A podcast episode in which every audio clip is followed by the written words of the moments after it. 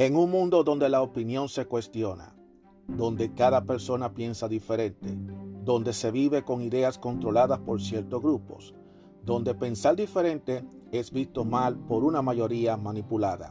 Aún existe unos cuantos de nosotros que tenemos claras nuestras ideas y que a pesar de las adversidades seguimos firmes como verdaderos guerreros y tenemos una visión abierta, una opinión a nuestra manera, una opinión abierta. Mi nombre es Juan Arturo Cárdenas y este es el podcast de Opinión Abierta. Saludos, saludos, ¿cómo están todos ustedes? Bienvenidos a otro episodio más de Opinión Abierta. Mi nombre es Juan Arturo Cárdenas y le doy las gracias a todos por escucharme a través de las diversas aplicaciones no importa desde cualquier lugar del mundo donde ustedes me escuchan, muchísimas gracias. Hoy yo le tengo un tema que le va muy interesantísimo porque tiene que ver sobre el tema de cuestiones personales, de cuestiones de desarrollo personal y que tiene que ver mucho con la autoestima, que es algo muy importante para todos nosotros, porque si no, no tenemos autoestima, nos vamos a sentir totalmente personas mal, vamos a sentirnos mal todo el tiempo. Y entonces yo quiero compartir un artículo, de esos artículos que yo siempre comparto y que me gusta siempre darle el crédito de donde yo lo consigo. De hecho, hay una, una página de internet que se llama La mente es maravillosa. Y de verdad, la mente es maravillosa, es poderosa porque todo lo que pasa en nuestra mente rige en las decisiones y en los pasos que nosotros podemos dar en nuestra vida. La mente es lo más maravilloso y lo más poderoso que todos nosotros podemos tener. Entonces hoy vamos a hablar un tema que tiene que ver con la autoestima y vamos a hablar acerca de la desvalorización personal, ya que desafortunadamente hay personas y yo puedo incluirme también, porque en alguna ocasión en mi vida me, ha pasado, en la que uno no cree en uno mismo, en la que uno piensa que uno no es capaz, en la que uno piensa como que uno no es la persona que tiene que ser. Y entonces uno empieza a autocriticarse, empieza a no darse valor a sí mismo y entonces eso viene acompañado a la crítica externa de las demás personas. Y eso entonces es lo que hace que uno se sienta mal y en vez de uno tratar de levantar el ánimo, lo que hace es que uno pone por el suelo el ánimo, porque entonces uno mismo termina desvalorizándose a sí mismo. Y eso definitivamente no es bueno. Y vamos a compartir este artículo que le pudiera ayudar a muchos que están en esa situación y que algunos habían pasado por esa situación y que quizá puede, puede arrojar luz con respecto al tema. Y el título se llama Yo, el peor de todos, las consecuencias de la desvalorización personal. Podría decirse que la desvalorización personal es uno de los padecimientos más profundos y comunes de nuestro tiempo, y es verdad. ¿Cómo se desarrolla y cuáles son sus características?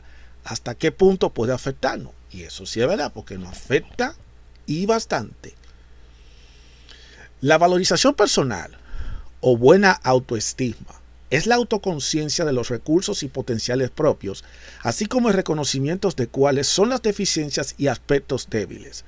Sin embargo, la mayoría de las personas no son buenas valorándose y hacen lo posible para tener autoestima tomando caminos relacionales equivocados. O sea que, como le he dicho en otros episodios, que la gente cree buscar ese alta autoestima apegándose a, cuestiones externas, ya sea una relación o a algo material. Y eso es totalmente equivocado porque eso tiene que estar dentro de uno mismo. Generalmente los intentos por solucionar la baja autoestima fracasan y por tanto las personas sostienen su desvalorización a lo largo de años. Profundicemos. Muchas personas buscan reconocimiento en su entorno convirtiéndose en ayudadores o complacientes de otro. Y eso es una verdad. Por tratar de lograr tener la autoestima alta, queremos complacer a todo el mundo, menos nosotros mismos. Y eso es una realidad.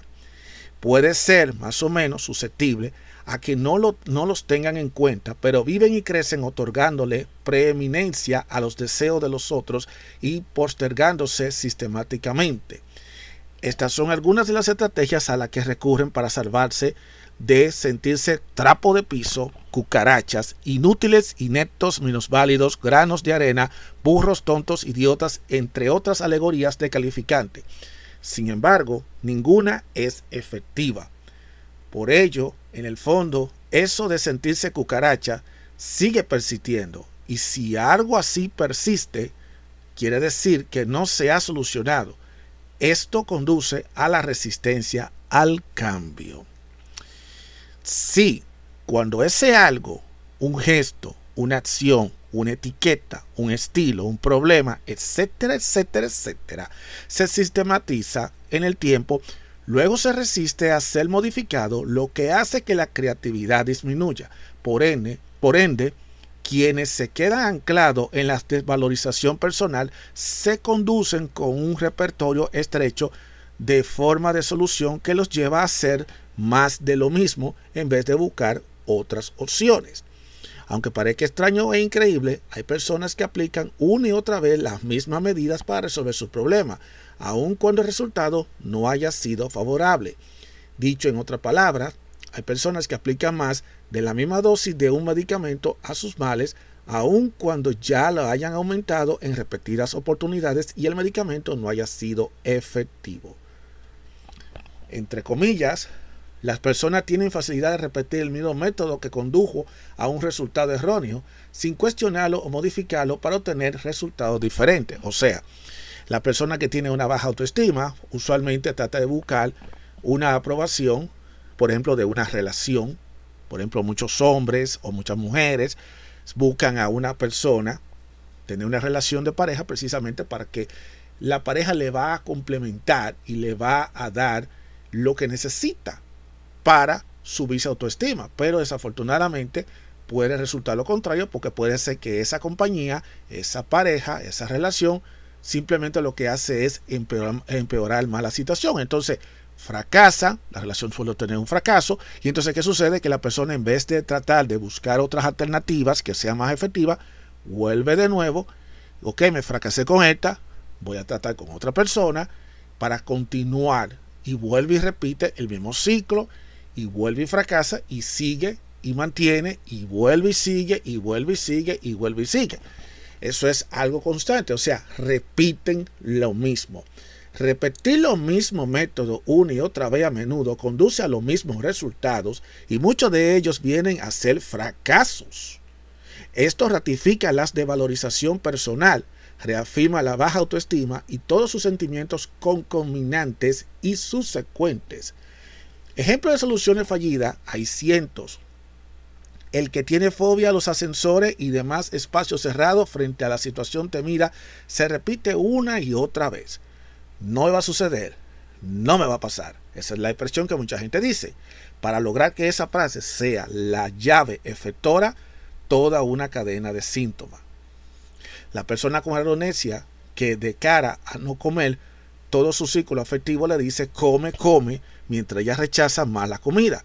O el hombre que padece de depresión y se encuentra desganado, triste y angustiado y no siente ganas de levantarse de la cama y al que la esposa le sugiere, mira qué hermoso día, levántate, salgamos a pasear, lo que conlleva a que se sienta un inepto, todos le recomienda lo que debe hacer y él no logra realizarlo con gusto.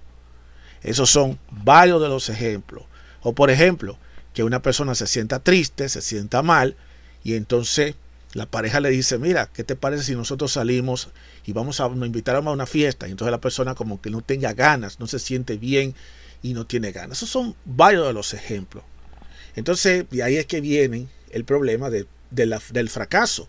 Porque entonces, en vez de aumentar, lo que hace es que lo hacen más ineptos y eso genera que haya conflicto con el entorno y entonces si la, la otra persona decide dejarlo, separarse, entonces se siente destrozado, se siente destruido y deja pasar un tiempo y después trata de buscar otro consuelo con otra persona que supuestamente le va a tratar de llenar esa baja autoestima que tiene, lo cual no suele ser así porque vuelve a repetir los mismos patrones de conducta, el mismo ciclo, la misma situación y entonces vuelve a caer.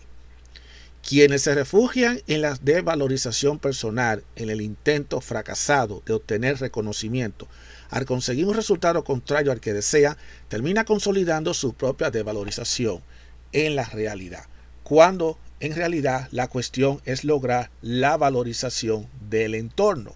En pocas palabras, un hombre se siente con la autoestima por el suelo y en trata de buscar subir su autoestima conquistando a una dama, esperando que ella se sienta bien, que suba su autoestima y se sienta feliz.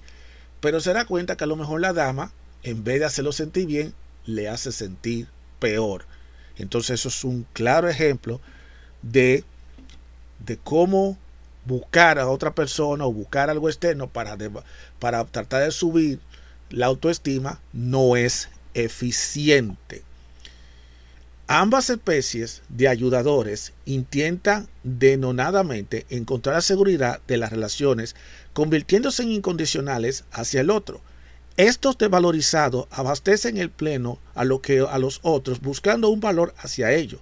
Los colocan en primer lugar, no dejan fisura en los vínculos y terminan dependiendo en una posición vincular por debajo.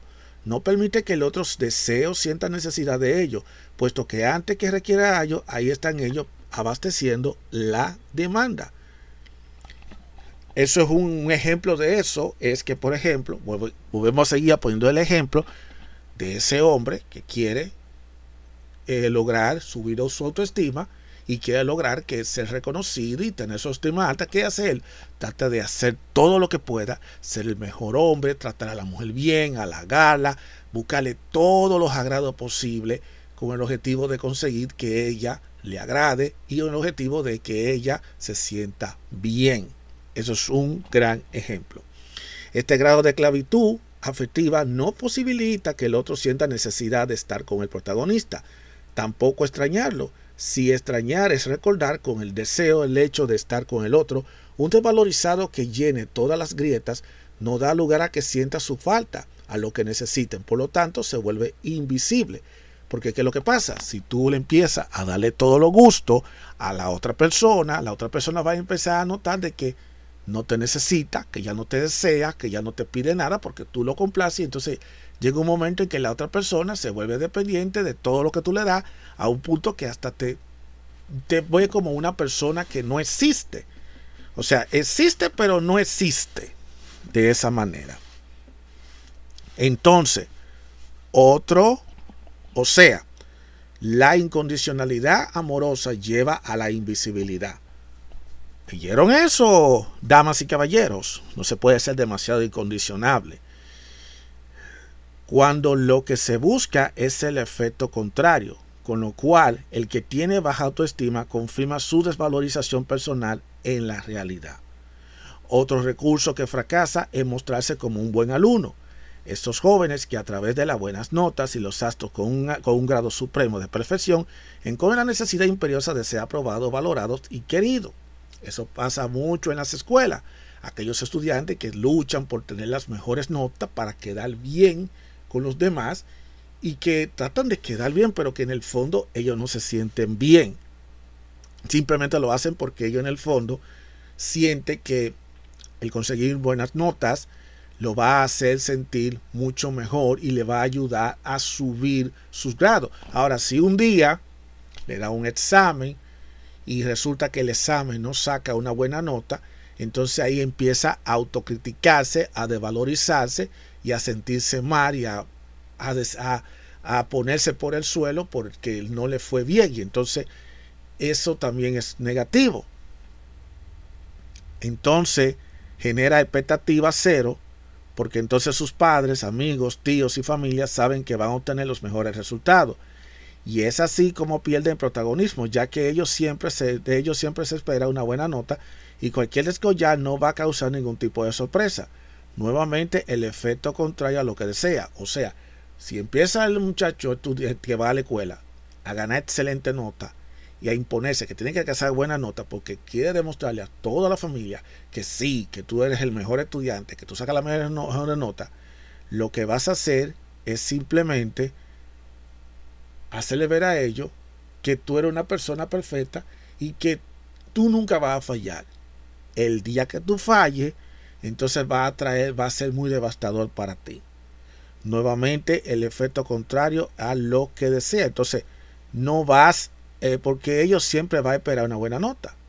Porque entonces van a decir, oh, fulano, ¿cómo te tiene en la? Ah, no, a él le va a ir bien porque él saca buenas notas. O sea que ya lo tiene acostumbrado a que tiene que sacar las buenas notas y por ende ellos buscan la forma de definitivamente de sacar buena nota. Entonces ahí pierde el protagonismo. Esto es muy interesante saberlo, que no podemos ser muy complacientes, porque entonces que nos engañamos a nosotros mismos tratando de hacer algo simplemente para buscar esa aprobación y por el otro lado también estamos generando una imagen de que nosotros somos lo suficientemente autosuficientes y autoperfeccionistas y que por ende eso va a provocar que el entorno donde vivimos piense que nosotros somos inteligentes y que nosotros a ellos no le va a preocupar para nada lo que tu grado, porque ellos saben que tu familia va a decir, ah, no, si es fulano, él va a ganar buenas notas. Eso es realmente lo que pasa. También hay quienes se colocan en una posición de dar lástima o de debilidad con la secreta expectativa de que los demás les devuelva una imagen de fortaleza en la que les exprese reconocimiento por sus recursos y capacidad. Hay muchísimas personas que se hacen de víctima y se, ponen a llorar y a sentirse mal y lo que están buscando como que alguien lo apoye. Señores, eh, todos hemos pasado por esa situación.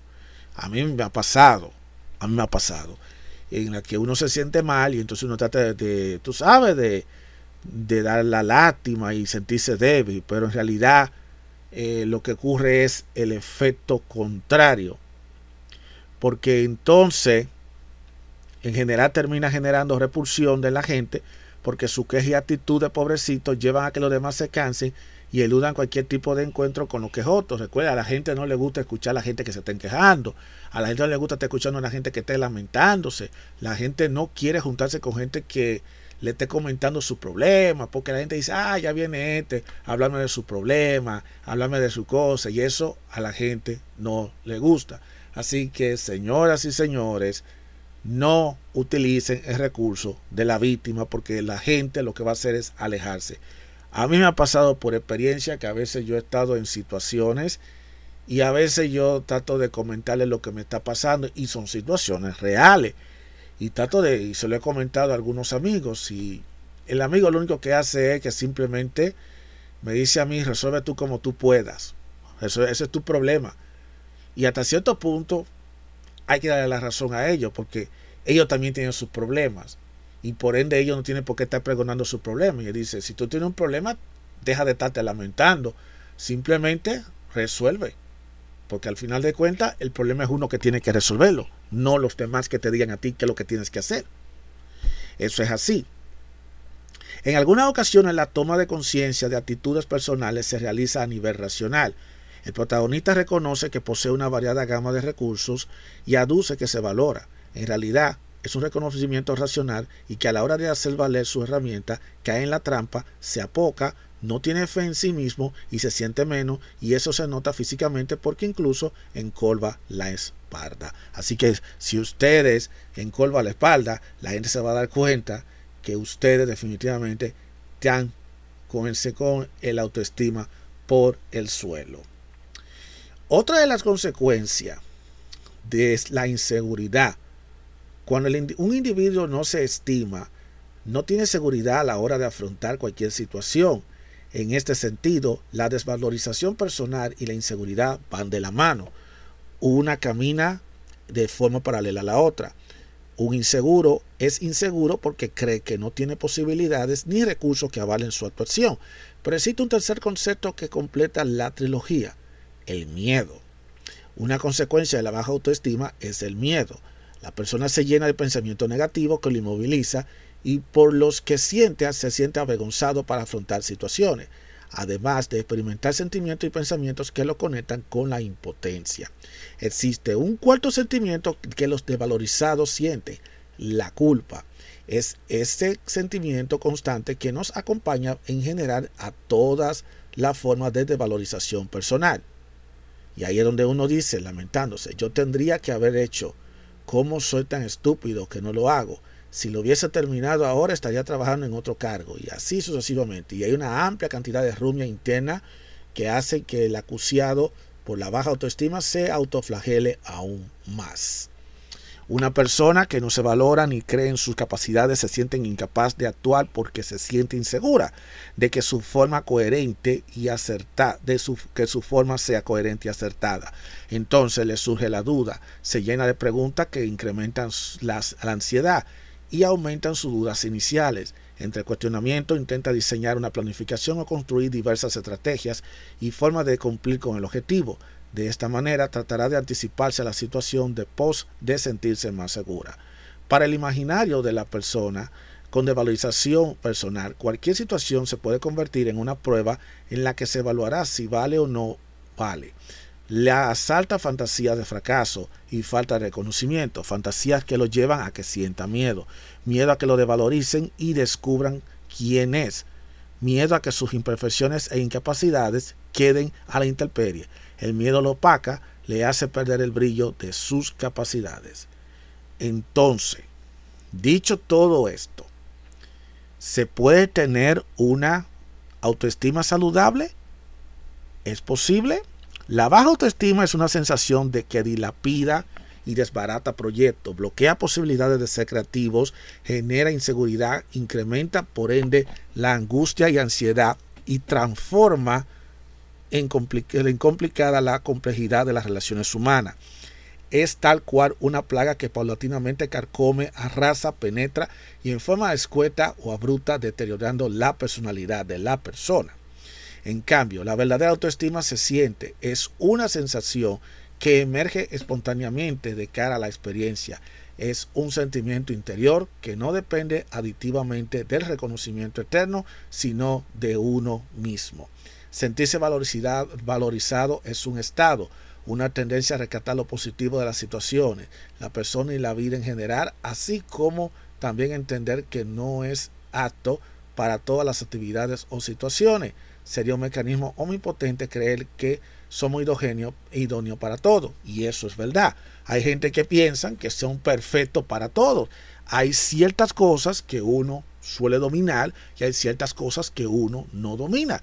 Pero eso no quiere decir que el hecho de que tú no puedas dominar todas las actividades o situaciones que se te presentan en la vida, eso no quiere decir que tú tienes que descalificarte, simplemente que a lo mejor no tiene ciertas actitudes, ciertas habilidades y que tú requieres la ayuda de otra persona, pero eso no quiere decir que tú debes de valorizarte por eso mismo. Sería un mecanismo omnipotente creer que todos somos idóneos para todo y eso es verdad. Nosotros no somos omnipotentes. Nosotros tenemos nuestras virtudes, nuestros defectos, tenemos nuestras habilidades y nuestras debilidades. Hay cosas en las que yo me destaco, pero hay cosas en las que yo no me destaco. Hay cosas en las que yo lo aprendo más rápido, pero hay cosas en las que yo me toma trabajo aprenderlo, o quizá no lo aprenda. Pero el hecho de que yo no sea un, un, un omnipotente, que sea un ser humano, que eso no quiere decir que yo deba de valorizarme. Más bien yo debo mantener mi autoestima a un buen nivel precisamente porque a pesar de que quizá yo no sea perfecto para ciertas actividades o en ciertas situaciones, sí puedo serlo en otras ocasiones, pero sí puedo hacer algo con respecto a eso. Eso no me hace a mí que tengo que, pensar en devalorizarme, que yo no soy capaz. Sí somos capaces, simplemente no, no somos 100% perfectos. Eso es así. Por lo tanto, un último consejo es cuidémonos, cultivémonos y evitemos caer en la devalorización personal o la autoestima baja. No la necesitamos ni de lejos. Y eso es verdad. Eso es verdad. No necesitan ustedes, nadie necesita apoyarse en alguien, querer impresionar a los demás, hacer cosas en contra de tu voluntad para querer lograr que la gente te apruebe. Ya yo había hablado de una forma informal, de algo más informal, un episodio, y de hecho es uno de los episodios más escuchados, uno de los más escuchados del postcat, que es cómo evitar el no caer en, hacer las cosas para buscar la aprobación de los demás. Y esto simplemente ya es algo un poquito más conceptual. Aquí se está hablando de por qué nosotros no debemos desvalorizarnos y poner nuestra autoestima por el suelo y querer tratar de justificar y buscar factores eternos como una relación o tratar de hacer cosas, actividades para buscar una aprobación. Porque al final de cuentas, en vez de nosotros recibir el reconocimiento, lo que entonces vamos a recibir lo contrario. Y ya eh, definitivamente aquí en este artículo yo se lo acabo de compartir con algunos ejemplos. Yo le debo confesar que en algunos momentos de mi vida yo he tenido esa devalorización. Y le voy a dar, le voy a dar un testimonio de algo que a mí me pasó cuando estaba estudiando en la secundaria. Yo, yo recuerdo que estaba ya en el último año, creo que en el cuarto de bachillerato y en el último año, y entonces me, me, dieron a mí una asignación para yo preparar un trabajo, o sea, un tema libre, y yo tenía que preparar una investigación sobre un tema en particular. Pues resulta que yo empecé y hice una investigación acerca sobre lo plástico, lo que es el plástico y cómo el plástico ha surgido, de dónde, cómo ha evolucionado el mundo, la era del plástico. Yo hice un material grandísimo. Pero ¿qué pasó? Eh, yo debo reconocer que yo en ese momento estaba pasando por una situación muy compleja, típica de un adolescente, bajo mucha presión por parte de los amigos, por parte de la familia, por, a nivel social, una persona tímida, eh, tenía eh, problemas a la hora de relacionarme con los demás y sobre todo con las mujeres. Yo lo reconozco con respecto a las mujeres también. Entonces, eso me hizo a mí caer en esa trampa de lo que estuvimos hablando de la devalorización y yo empecé a autocriticarme a mí mismo, a devalorizarme a mí mismo y por alguna razón u otra todo eso yo lo plasmé en el trabajo. El trabajo era un, un trabajo escrito en donde yo tenía que poner en una introducción y una conclusión y al final, en la conclusión, me sentí emocionalmente mal que escribí barbaridades. Yo mismo puse por el suelo esa, ese trabajo. Sentí, estaba en un momento de inmadurez, estaba en un momento en que me había devalorizado tanto que yo lo plasmé todo en la conclusión de ese trabajo, lo escribí, realmente no sabía lo que, lo que estaba pasando por mi mente, pero era un momento sumamente complicado. Lo cierto de caso es que yo se lo entregué al profesor y cuando el profesor me lo devolvió para atrás, el profesor me puso atrás, este, me lo calificó y él definitivamente me dijo a mí, si tú crees que lo que tú escribiste no sirve, pues entonces no sirve no sirve. Y así mismo fue. Te sacaste un cero. Tú, si tú dijiste que este trabajo es un cero, pues entonces te sacaste el cero. Y eso fue el efecto contrario. Eso para que ustedes vean lo destructivo que es tener una baja autoestima. Eso es destructivo. Yo mismo todo el trabajo que el esfuerzo que yo hice en ese proyecto que había hecho, un proyecto en escrito que es hablando sobre lo plástico. Lamentable que yo me recuerdo que el tema era sobre lo plástico, lo puse por el suelo y gané un cero. A pesar de que yo pude haber ganado una excelente nota, pero yo no confié, yo mismo me, de, yo mismo me arruiné, me devaloricé por por todas las cosas que estaban pasando en mi vida en ese momento y que yo aparentemente no, no, no tuve control de eso. Y lo reconozco. Entonces, cuando yo le pregunté al maestro por qué me puso lo que me puso, y él dice, oh, ¿y tú viste lo que tú escribiste en tu conclusión? Si tú no valoras lo que tú haces, ¿cómo tú esperas que los demás valoren, te valoren a ti? tú mismito, te, tú mismito te, te pusiste el trabajo por el suelo, tú mismito pusiste, dijiste lo peor de eso. Y no me quedo de otra, como tú le, como tú le escribiste, este trabajo merece un cero, pues entonces yo te puse un cero. Porque tú mismito realmente era lo que quería. Y entonces, esa fue una lección que yo aprendí. Y realmente fue una lección muy grande que yo aprendí con respecto a esto. Fue una lección bastante grande que aprendí sobre lo que es la autoestima. Eh, uno no puede dejarse caer por las adversidades.